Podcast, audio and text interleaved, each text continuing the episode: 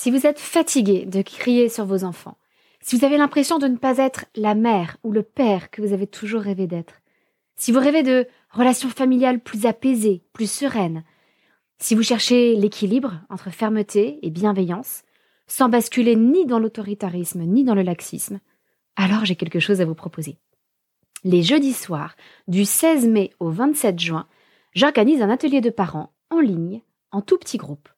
Durant sept semaines consécutives, je partagerai avec vous tous les outils de la discipline positive qui m'ont moi-même aidé à la fois à dépasser mon tempérament colérique et aussi à établir des relations plus saines et apaisées avec mes enfants. Nous ferons des jeux de rôle pour tester ces outils et voir ce qui vous convient. Nous réfléchirons ensemble pour trouver des solutions à vos problèmes parentaux et nous nous encouragerons mutuellement tout au long de ce parcours. Tout se passe sur Zoom. Vous pouvez donc participer à l'atelier tranquillement depuis chez vous sans payer une babysitter. C'est parfait pour les parents solos qui n'ont pas forcément un relais facile à la maison et pour encourager les couples à participer à deux, eh bien, j'offre l'inscription à l'atelier au deuxième parent. Alors rejoignez-nous vite, les places sont limitées et les inscriptions ne seront possibles que jusqu'au dimanche 5 mai pour nous laisser le temps de vous envoyer votre colis de bienvenue avec tout ce dont vous aurez besoin pour l'atelier. Moi, j'espère vous retrouver très vite dans un groupe aussi extraordinaire que ceux des dizaines et des dizaines de parents qui ont déjà participé à des ateliers comme celui-ci et qui en sont tous sortis tellement plus serein. C'est simple. On a un taux de satisfaction de 100%. Toutes les infos sont sur la page d'inscription de l'atelier que vous retrouverez dans les notes de votre épisode. Alors bonne écoute et à très bientôt.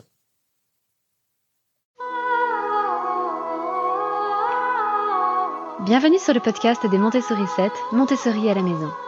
Je suis Anne-Laure Schneider, formatrice Montessori et maman de 5 enfants instruits en famille. Ma mission, c'est d'aider les parents, les assistantes maternelles, bref, tous ceux que dans notre communauté nous appelons des souricettes, à mettre en pratique la philosophie Montessori chez eux, avec leurs enfants ou les enfants qu'ils gardent. Dans ce podcast, nous parlerons donc de pédagogie Montessori, mais aussi de discipline positive, d'instruction en famille, ce que l'on appelle aussi l'école à la maison, de co-schooling et de bien d'autres choses encore. Ah, est-ce que vous aussi, vous avez l'impression que cette année est passée à une vitesse impossible? J'ai l'impression que la rentrée était seulement hier, et comme vous le savez, cette année a été un peu particulière pour nous puisque nous avons rescolarisé nos enfants après huit années d'instruction en famille. Donc je vous ferai un petit bilan de cette année avec les enfants, mais un petit peu plus tard, lorsque l'année sera vraiment totalement finie. Mais alors que les vacances d'été approchent, j'avais envie d'aborder avec vous ce sujet. Pourquoi ne pas profiter des vacances d'été pour apprendre à lire à son enfant? Alors je vous explique aujourd'hui pourquoi ça pourrait être intéressant. Sur quels critères vous allez pouvoir euh, décider si c'est pour vous et votre enfant ou pas, et si c'est bien pour vous, comment vous y prendre? Alors avant tout, avant de me plonger dans le vif du sujet, je voudrais quand même adresser un petit message de, de soutien, un petit message amical à toutes les familles qui ont fait de demandes d'autorisation pour l'instruction en famille l'année prochaine. C'est notre cas d'ailleurs. Nous sommes toujours personnellement en attente de réponses, mais de nombreuses réponses ont déjà été données sur des différents dossiers dans différentes académies. Et une chose est certaine, c'est qu'il n'y a pas d'égalité de traitement entre les différentes académies. Certaines académies sont très accommodantes et acceptent volontiers l'IEF pour les motifs 4, c'est-à-dire l'existence d'une situation particulière propre à l'enfant. D'autres académies, en revanche, ont l'air de refuser systématiquement ces dossiers-là. Et certaines académies refusent même des dossiers dans des cas d'itinérance ou pour des motifs médicaux, euh, en arguant du fait que ça n'empêche pas la scolarisation des enfants. Et on en arrive donc à un système incroyable où on n'a plus du tout de liberté de choix dans l'instruction de nos enfants. On n'a plus, dans beaucoup d'académies, on n'a plus le droit d'instruire ses enfants en famille que s'il est impossible qu'ils soient scolarisés. Et en plus, qu'il soit impossible théoriquement qu'ils soient scolarisés. C'est-à-dire qu'on va refuser à des parents euh, le droit de faire l'instruction en famille parce que en théorie, leur enfant pourrait bénéficier de tel ou tel aménagement scolaire, pourrait bénéficier de telle aide, de tel mode d'assistance. Sauf que dans la pratique, on le sait très bien, le personnel manque. On n'a pas assez euh, d'AVS, d'AESH, on n'a pas assez de personnel pour aider les enfants en difficulté. Et donc, tous les assouplissements, tous les aménagements promis ne peuvent pas être réalisés. Mais on va quand même imposer à ces élèves-là d'être scolarisés plutôt que d'être instruits en famille par des parents qui le veulent, qui sont motivés, qui mettent en place les moyens pour instruire correctement leur enfant. C'est le monde à l'envers, et même si vous ne pratiquez pas vous-même l'IEF, je voudrais que vous en soyez vraiment bien conscient. Nous n'avons plus en France aujourd'hui de véritable liberté d'instruction. Quiconque vous dira le contraire, je suis désolé mais se trompe. Factuellement, nous n'avons plus la liberté d'instruire nos enfants comme nous le souhaitons en France. Et quand je dis comme nous le souhaitons, je ne veux pas dire que n'importe qui, dans n'importe quelle condition, devrait pouvoir instruire ses enfants. Euh, je, suis tout à fait d'accord avec l'idée qu'il puisse y avoir des contrôles, que l'on puisse surveiller que l'enfant reçoive effectivement une instruction.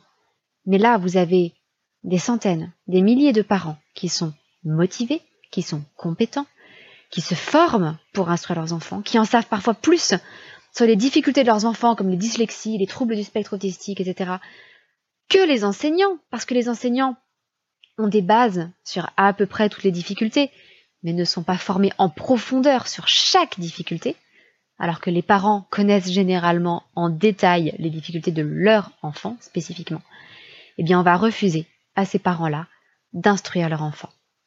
C'est vraiment une privation de liberté qui est inquiétante pour l'avenir. Vous le savez peut-être, je n'ai pas l'habitude de dramatiser. Donc si je dramatise un peu aujourd'hui, euh, j'espère que ça vous aidera à prendre cette question très au sérieux et à ne pas hésiter à en parler à vos nouveaux députés tout fraîchement élus, parce qu'il faut absolument qu'ils se battent pour ce droit. Certains d'entre eux l'ont déjà fait. Certains d'entre eux d'ailleurs ont été réélus, et probablement grâce à ce soutien-là, euh, entre autres évidemment. Mais il faut vraiment que tous les députés sensibles à cette question s'en emparent et se battent pour défendre la liberté d'instruction. Mais revenons-en à des sujets un petit peu plus légers, si l'on veut. Quel intérêt d'essayer d'apprendre à lire à son enfant pendant les vacances d'été? J'en vois plusieurs. Premier intérêt, on peut être sûr, si on instruit soi-même son enfant, qu'il aura de bonnes bases en lecture et en écriture. Par exemple, qu'il aura appris avec une méthode phonologique et pas globale. Qu'il connaîtra bien le son et non pas le nom des lettres. Euh, qu'il aura appris à écrire les lettres en minuscules cursives et pas seulement en majuscules d'imprimerie, etc., etc. D'ailleurs, tout ça, j'en parle un petit peu davantage dans des podcasts précédents, donc n'hésitez pas à vous y référer. Euh, je vous renvoie en particulier au podcast 70 que j'ai publié sur apprendre à lire par quoi commencer. Euh, et puis le podcast 29, apprendre à lire les quatre erreurs à éviter. Je vous renverrai au fur et à mesure de cet épisode à d'autres épisodes aussi, parce que je commence à avoir enregistré un certain nombre d'épisodes sur l'apprentissage de la lecture et d'écriture, qui est, il faut bien le dire, un sujet majeur. Quel autre intérêt à apprendre à lire pendant les vacances d'été? Eh bien, tout simplement de répondre aux besoins d'un enfant qui ne serait pas satisfait à l'école. C'est le cas par exemple avec notre fille Aliénor qui a 4 ans et demi et qui depuis le début de l'année voudrait apprendre à lire et à écrire, mais elle était scolarisée en classe de moyenne section. Et donc, euh, alors, sa maîtresse était pourtant une très bonne maîtresse, une très bonne enseignante. Euh, elle a proposé aux enfants la méthode des alphas, et même les moyennes sections ont pu commencer à apprendre les lettres. Et toute l'année, Aliénor a énormément aimé manipuler les alphas, mais elle en voulait plus. Mais la maîtresse ne pouvait rien faire. On a pris rendez-vous avec elle, elle ne pouvait rien faire de plus pour elle. Eh bien, pendant des vacances, j'ai sorti les lettres rugueuses, j'ai sorti le matériel Montessori et on a travaillé les lettres et la lecture. Et elle connaît maintenant l'essentiel des lettres. Elle ne connaît pas forcément vraiment toutes les lettres, elle a encore du mal avec le X, Y, Z, mais elle connaît quasiment toutes ces lettres, en ayant appris uniquement pendant les vacances de Pâques, euh, et un petit peu pendant les vacances de février, je crois. Donc pour elle, et pour d'autres enfants évidemment, il s'agirait de répondre à son besoin besoin qui ne sera toujours pas vraiment assouvi parce que euh, si elle rentre en grande section l'année prochaine, j'espère pouvoir l'instruire en famille, mais on a, on a fait des dossiers dans ce sens, mais rien ne nous dit qu'on aura l'autorisation. Sinon, elle serait en grande section et elle n'apprendrait encore pas vraiment à lire et à écrire. Elle n'apprendrait pas toutes les lettres euh, à écrire en cursive, etc. Euh, concrètement, les enfants de grande section abordent la lecture, mais ne vont pas jusqu'au bout. Autre intérêt, c'est de profiter d'avoir du temps. On a beaucoup de temps pendant les vacances d'été. Parfois, on ne sait pas d'ailleurs comment occuper les enfants. Donc ça peut être une façon intelligente de les occuper, surtout s'ils en ont envie. Ça doit vraiment partir hein, d'une envie de l'enfant, j'y reviendrai. Mais c'est l'occasion de profiter d'avoir du temps. Vous voyez que pendant les vacances de février, les vacances de Pâques, c'est un petit peu juste, c'était un peu tendu pour apprendre des choses à ma fille. Pendant l'année, c'est compliqué, il y a les devoirs des plus grands, il y a les activités extrascolaires, etc. Et on manquait de temps. Les vacances d'été, tout se relâche, on peut en profiter. Et puis, dernier intérêt, je trouve que c'est important de montrer aux enfants qu'on peut apprendre à tout moment, y compris de manière informelle, et que ça n'a pas besoin d'être pénible. Je n'aime pas trop l'idée d'opposer des temps de travail, des temps professionnels qui seraient des corvées, et des temps de détente et de vacances qui seraient du pur loisir. On a le droit d'apprendre quand on se détend, on a le droit de s'amuser en travaillant. Les deux n'ont pas besoin d'être totalement séparés. Mais alors, quand prendre cette décision d'apprendre à lire à son enfant Quels sont les critères qui doivent être respectés pour que ça se passe bien? Parce que même si évidemment moi je suis formatrice, mon objectif n'est pas de vendre des formations, mais de vous aider à proposer les bons apprentissages au bon moment à votre enfant. Pourquoi? Parce que c'est comme ça que les choses se passeront bien. Si vous essayez de forcer les choses, ça ne fonctionnera pas. Le premier critère, c'est qu'il faut que l'enfant ait envie d'apprendre à lire et à écrire. Alors parfois, ça ne se manifeste pas clairement, c'est-à-dire que ce n'est pas l'enfant qui vient vous voir et vous dire Papa, maman, je voudrais apprendre à lire. Parfois, c'est simplement un enfant qui prend des livres sans arrêt, essaie de suivre du doigt, vous demande ce que c'est que cette lettre, vous demande ce qui est écrit là. Ça, c'est un enfant qui a envie d'apprendre à lire. Ça, c'est la base. Parce que sans cette envie, sans euh, cette période sensible du langage écrit qui se développe, vous n'arriverez à rien parce que votre enfant n'aura pas la motivation de dépasser l'étape un petit peu rébarbative, parce qu'elle est, est répétitive, de l'apprentissage des lettres rugueuses. Il faut apprendre toutes les lettres de l'alphabet, il y en a 26, ça prend un petit peu de temps, juste un petit peu. Donc il faut avoir un minimum de motivation au départ. Autre point très important, que je vous invite à ne pas négliger, il faut que vous, vous en ayez envie. Parce que si vous, vous faites ça à contre-coeur, l'enfant va le ressentir et ça va mal se passer.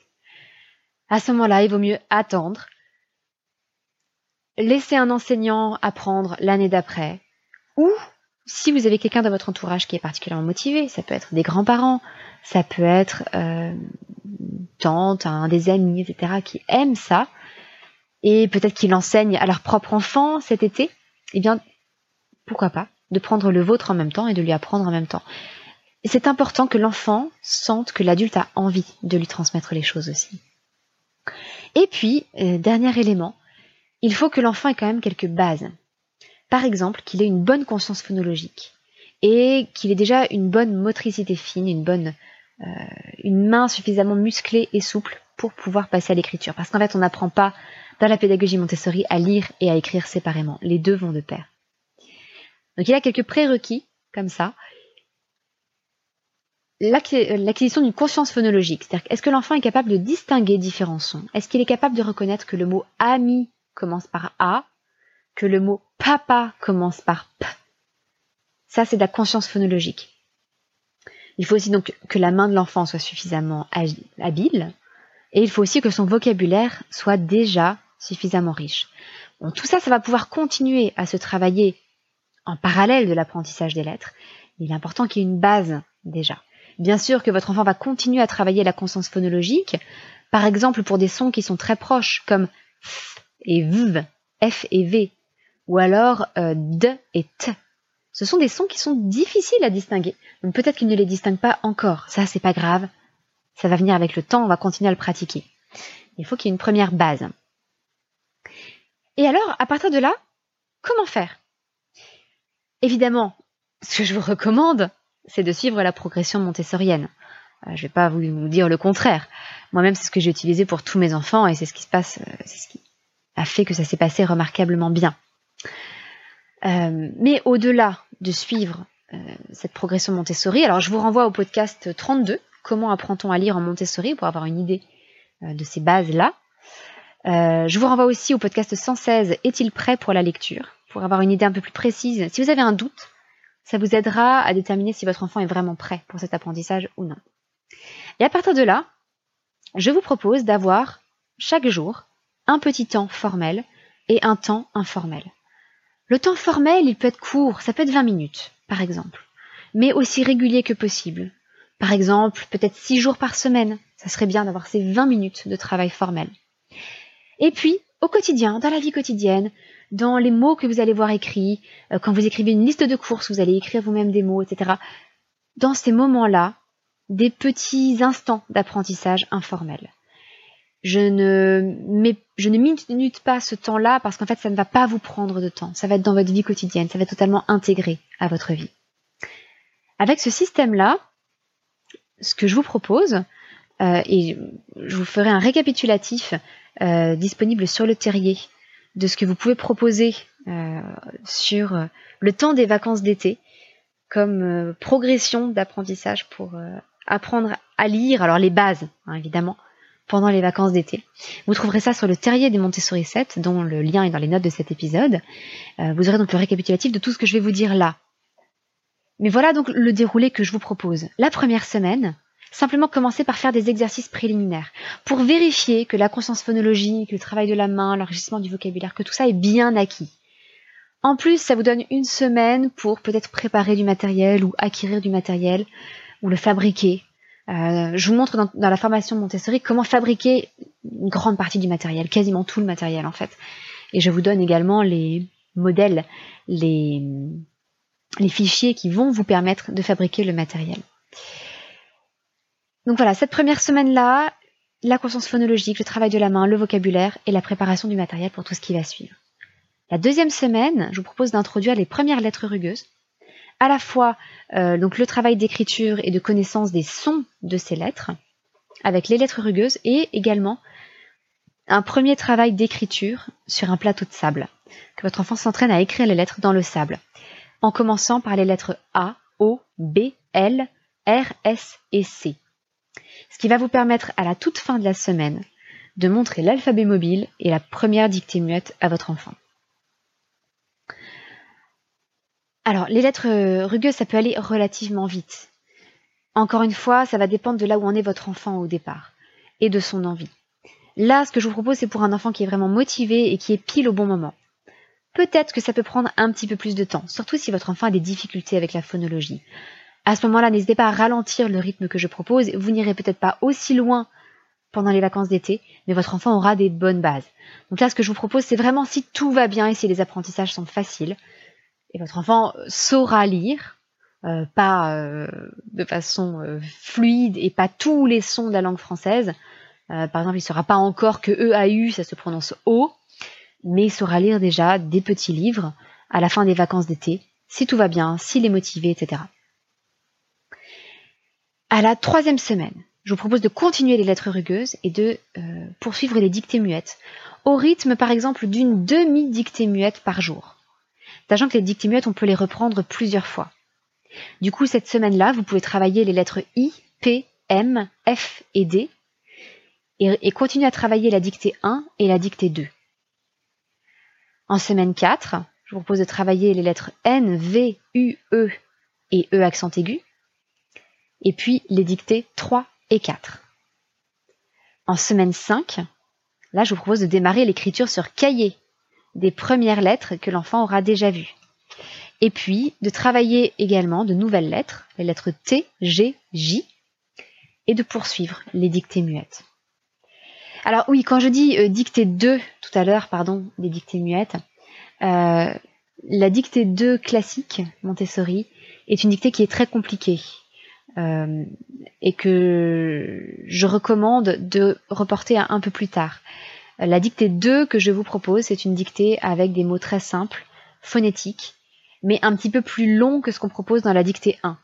Des mots comme euh, ami, moto, lama, euh, quoi d'autre Ça peut être mari, balle, boa, bus.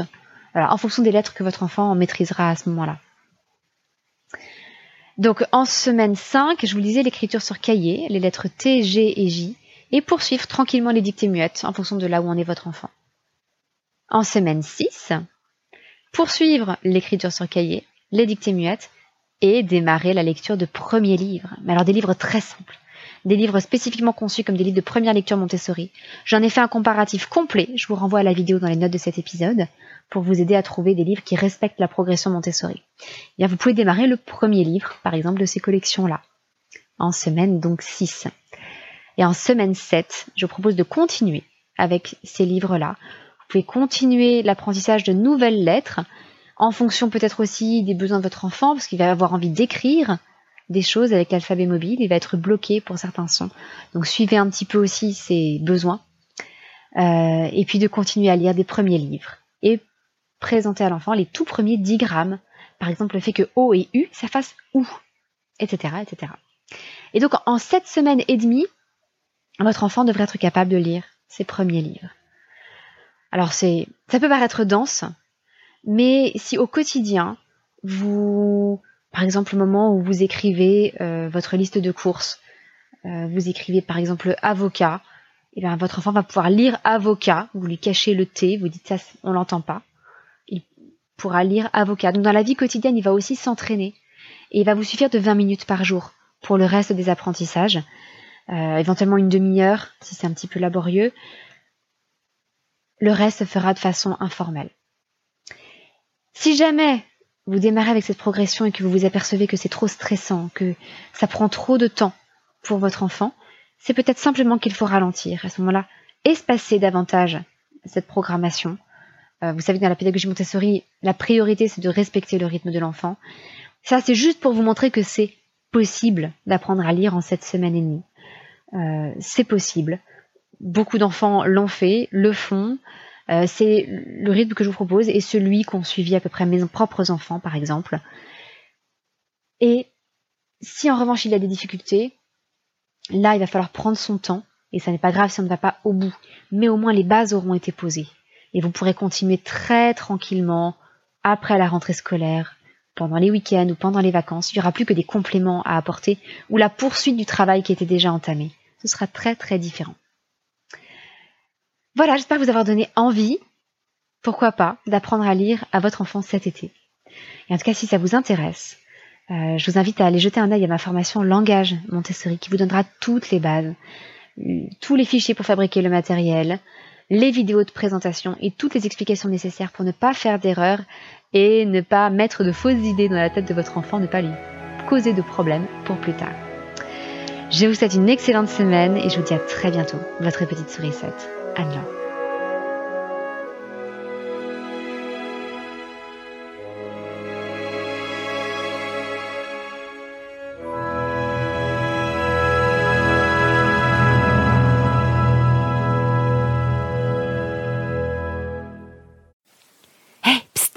N'oubliez pas que vous n'avez que jusqu'au dimanche 5 mai pour vous inscrire à notre prochain atelier de parents en discipline positive sur Zoom.